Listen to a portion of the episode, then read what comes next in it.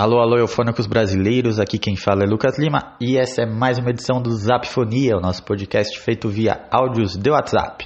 Toda semana trazemos aqui algum convidado e dessa vez é, trouxemos Edgar Escandurra, guitarrista, eletrista do Ira.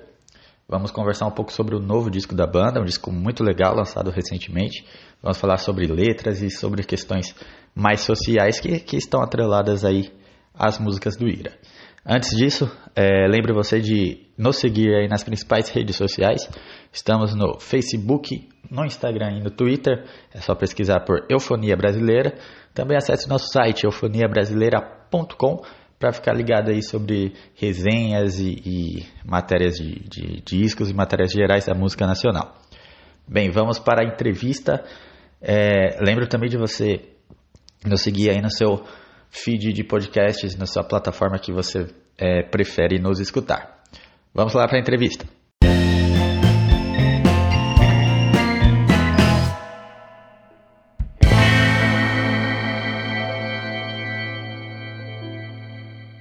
É, desde a volta do Ira existe um burburinho sobre o novo disco. Inclusive vocês é, tocavam uma música inédita nos shows, né? Essa música se chamava ABCD. É, desde então, quais foram os caminhos para a confecção desse projeto e o que é a espinha dorsal né, de tudo isso? O que, diz para vocês que essas 10 canções é, lançadas fazem parte de uma única embalagem que é exatamente esse álbum?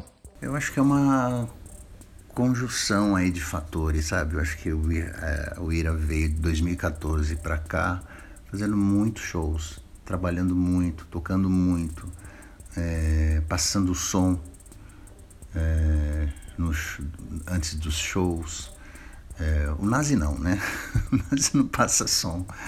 Mas eu, o Johnny, o Evaristo, a gente toca muito, a gente gosta muito de tocar, passar o som, né? E se conhecer como, como músico, eu acho que o Nazi também puta, me conhece há muito tempo, né? E, e, tem a questão da voz, da preservação, de não passar o som o tempo todo, de se guardar para os shows e tal, né? E conhece muito bem o Johnny, o Evaristo, que tocava com ele antes de ir pro Ira, né? E a gente foi adquirindo essa intimidade, né? E eu acho que como compositor de todas as músicas do disco, né? Eu acho que é um momento muito bom na minha, na minha, na minha vida musical, assim.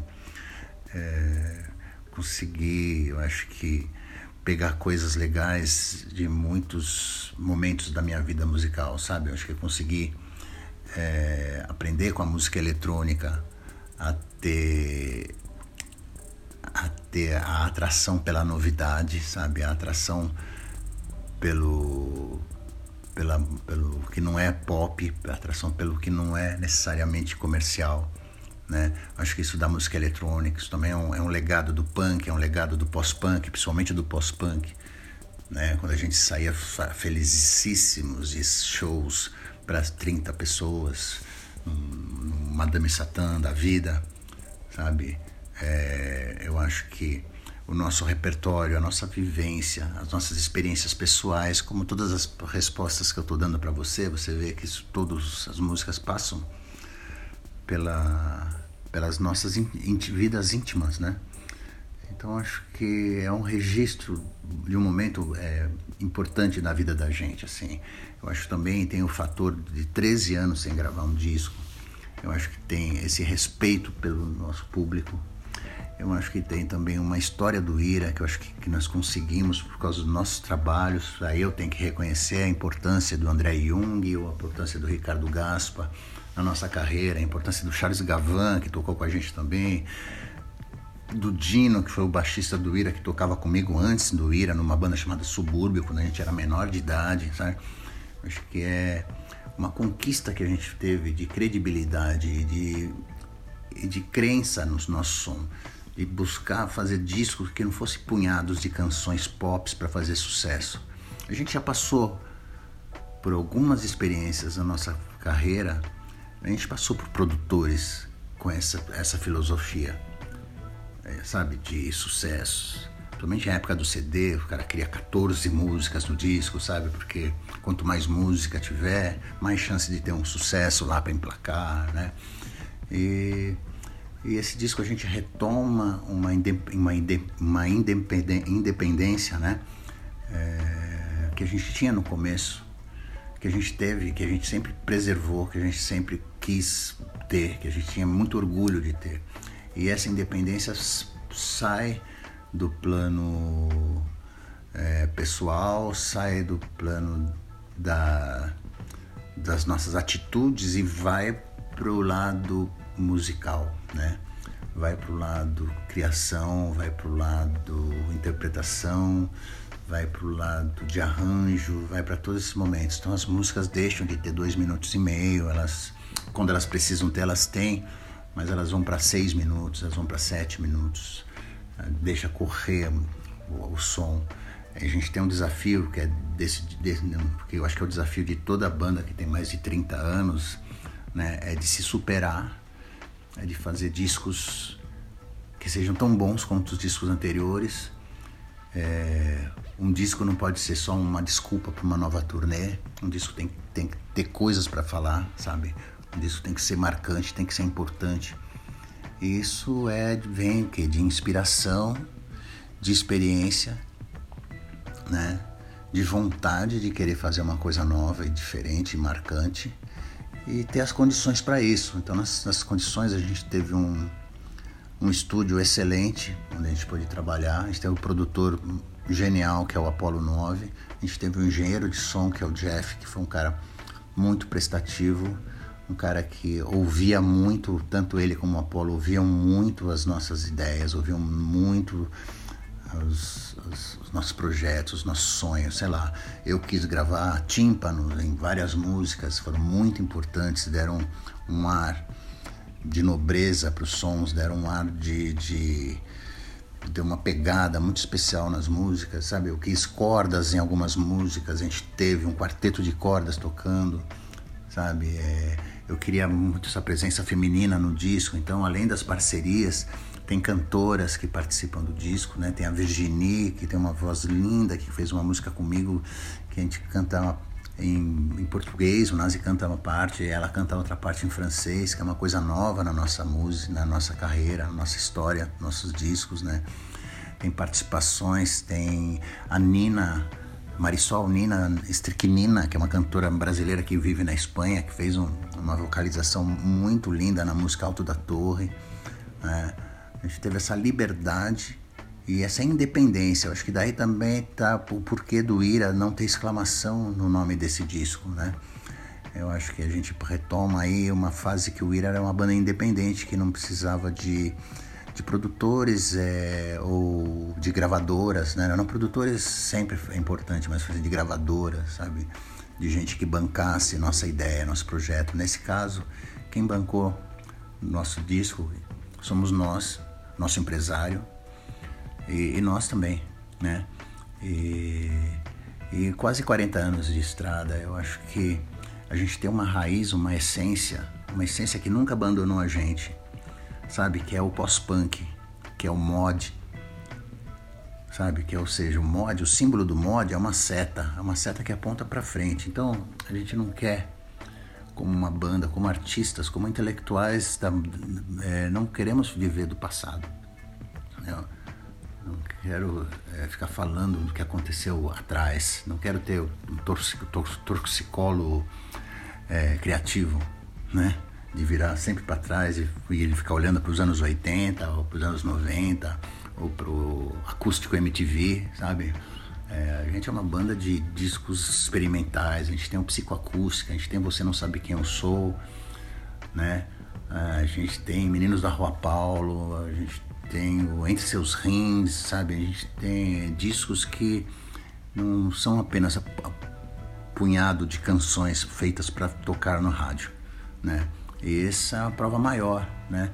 E as pessoas falavam tanto de mim como guitarrista, né? É, falavam tanto da atitude da banda e tudo, eu acho que é o momento de a gente mostrar qual é a atitude da banda, o quanto eu toco de guitarra, o quanto o Nazi canta, o quanto nós estamos unidos como banda, o quanto nós estamos bem entrosados, o quanto a gente gosta de tocar juntos. Isso tudo está nesse disco. Aqui em conexão com mais uma faixa do novo álbum, é... Sabemos que as respostas não caem do céu, mas como vocês estão levando a vida nesse momento tão difícil? É, vocês acreditam que lançar um álbum neste momento é, um, é também um ato de contribuição para os ouvintes, tendo em vista que as tantas ansiedades e angústias que, que estamos vivendo? Olha, eu acho que esse disco é importante a gente lançar agora, porque eu descobri uma coisa que eu percebi que as pessoas estão ouvindo música, muito, muita música agora, é, e não sei aonde eu vi uma pesquisa dizendo que as pessoas estão ouvindo muita música do passado. Porque eu acho que mexeu no lado afetivo das pessoas, o nostálgico, a saudade, isso tudo remete as pessoas a ouvirem músicas de outras épocas, de outros tempos e tempos melhores do que esses que nós estamos vivendo, né? Mas eu acho que é fundamental para o Ira, como banda, como uma realização intelectual de todos nós ter esse registro apresentado para as pessoas, ter esse álbum apresentado para as pessoas e em respeito também ao nosso público pelos 13 anos que nós ficamos sem gravar um disco de músicas inéditas, né? E por ter esse material tão bonito e tão importante, eu acho, por ser um material contemporâneo, sabe? Por ser uma temática contemporânea, por falar sobre dist distância, falar sobre solidão, falar sobre ativismo, falar sobre feminismo, por falar sobre resistência. Eu acho que é um trabalho que é urgente, sabe? Agora, respostas não caem do céu é uma coisa engraçada isso, porque é uma letra da Silvia que, de certa forma, tem a ver com o nosso presente também, porque assim, eu poderia dizer algum, um ano atrás o que eu iria fazer daqui a um mês, o que eu iria fazer daqui a dois meses, qual é o plano que eu tinha para final de ano, o que, que eu ia fazer no ano seguinte, sabe? Assim, agora eu não sei do dia de amanhã e, e eu acho que está todo mundo assim, né? Então acho que é importante a gente ter uma, um, um álbum contemporâneo para as pessoas poderem ouvir do nosso trabalho. É, eu acho que eu entendo a, a, nostalgia de todos. Eu sou assim, eu gosto de ouvir músicas dos anos 60 até hoje.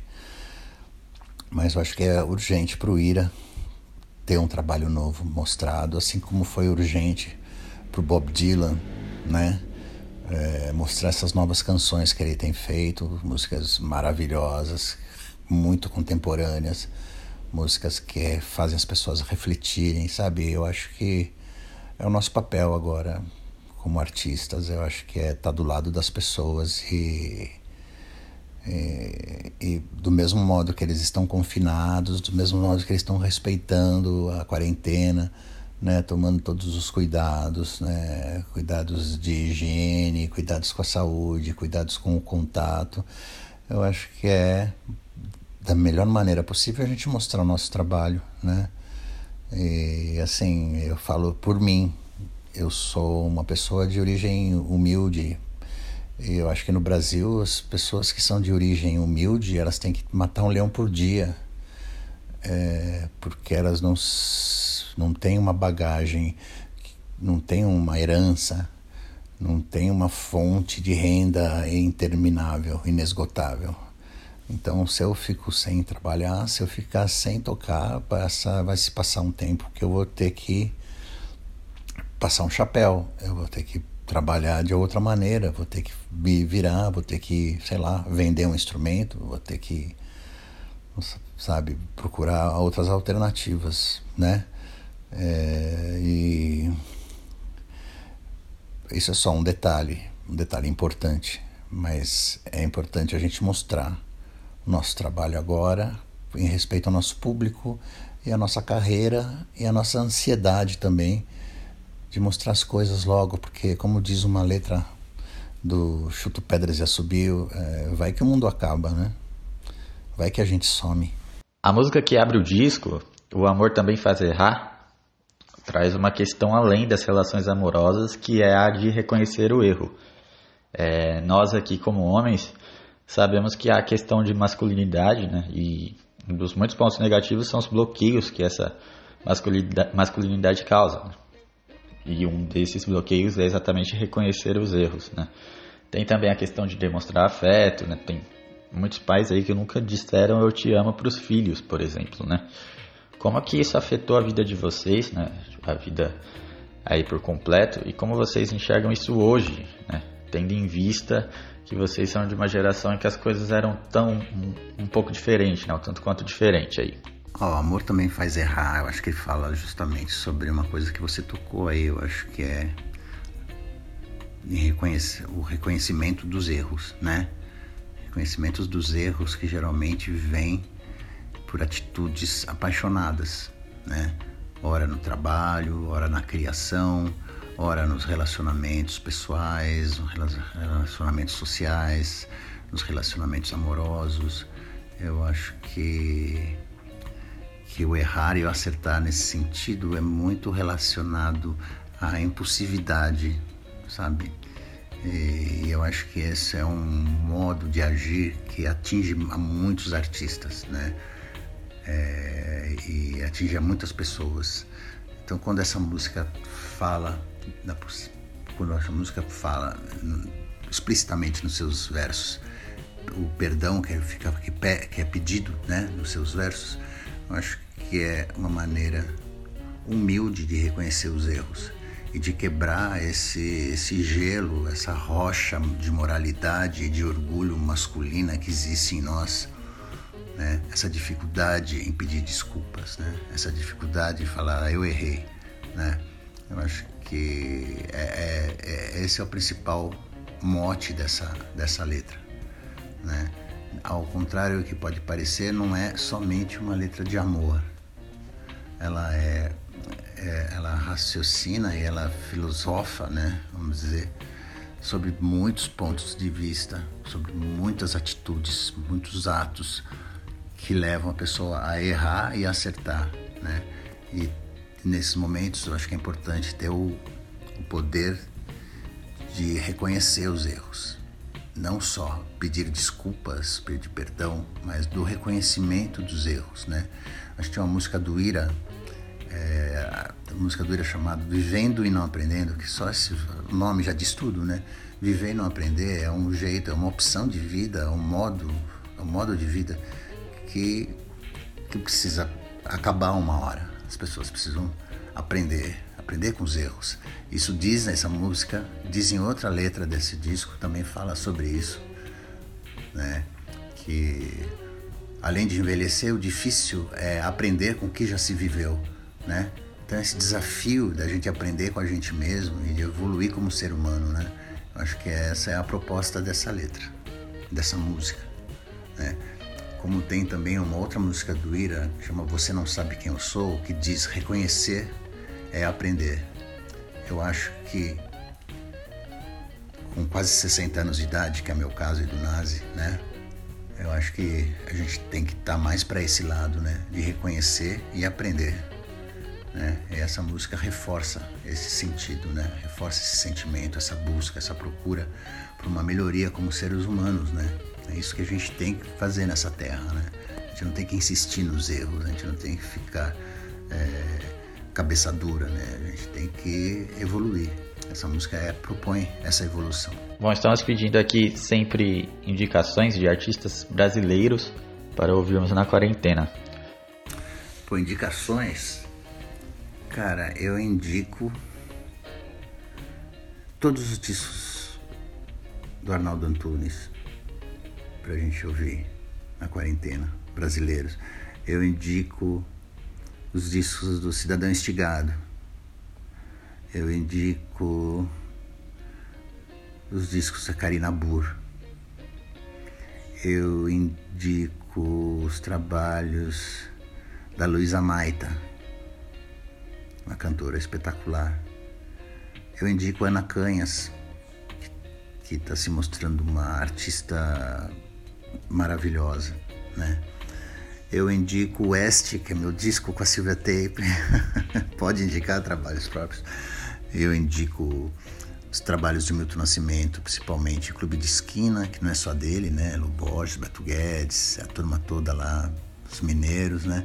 Eu indico Minas, eu indico Minas, os Gerais. Esses são muito importantes para mim, isso me influenciaram muito. É E se a gente puder atravessar um pouco aí e sair um pouquinho do Brasil e ir para um outro país, eu indico o Vitor Jarra, que é um músico que faleceu na, no golpe chileno e que teve uma morte muito trágica, foi assassinado, né, de uma maneira absurda, e com requintes de crueldade máxima, mas tem uma obra maravilhosa, assim, que acho que influenciou muito a música revolucionária aqui no Brasil, na época da, da repressão. Indico Chico Buarque, indico Jonathan Doll, indico Wagner Tiso, indico. Gente, putz, muita música, tem muita coisa boa, tem muita coisa legal, mas eu acho que tá bom já, já dá para fazer uma, uma boa playlist com esses nomes aí. Para terminar, quais os planos de vocês para divulgar esse álbum, né? tendo em vista que os shows não vão acontecer por um tempo? E o que vocês planejam para depois dessa pandemia? Olha, cara, é, depois da pandemia, eu acho que vai ser uma retomada tão lenta e tão difícil para todos que eu não sei o que dizer para você. Eu, essa pandemia é, faz uma coisa muito louca que faz as pessoas não terem planos, né? Eu não tenho, eu não tenho planos nenhum. Eu não sei do dia de amanhã, eu não sei o que vai ser, o que vai acontecer amanhã, né? Eu não sei quanto tempo vai levar para essa pandemia realmente acabar.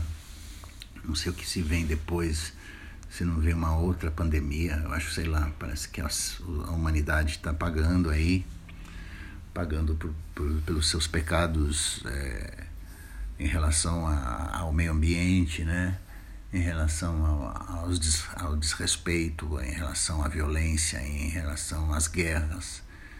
É, a gente tem um governo que quer armar a população. O objetivo dessa coisa é provavelmente é fazer com que as, a população se volte contra ela mesma, né?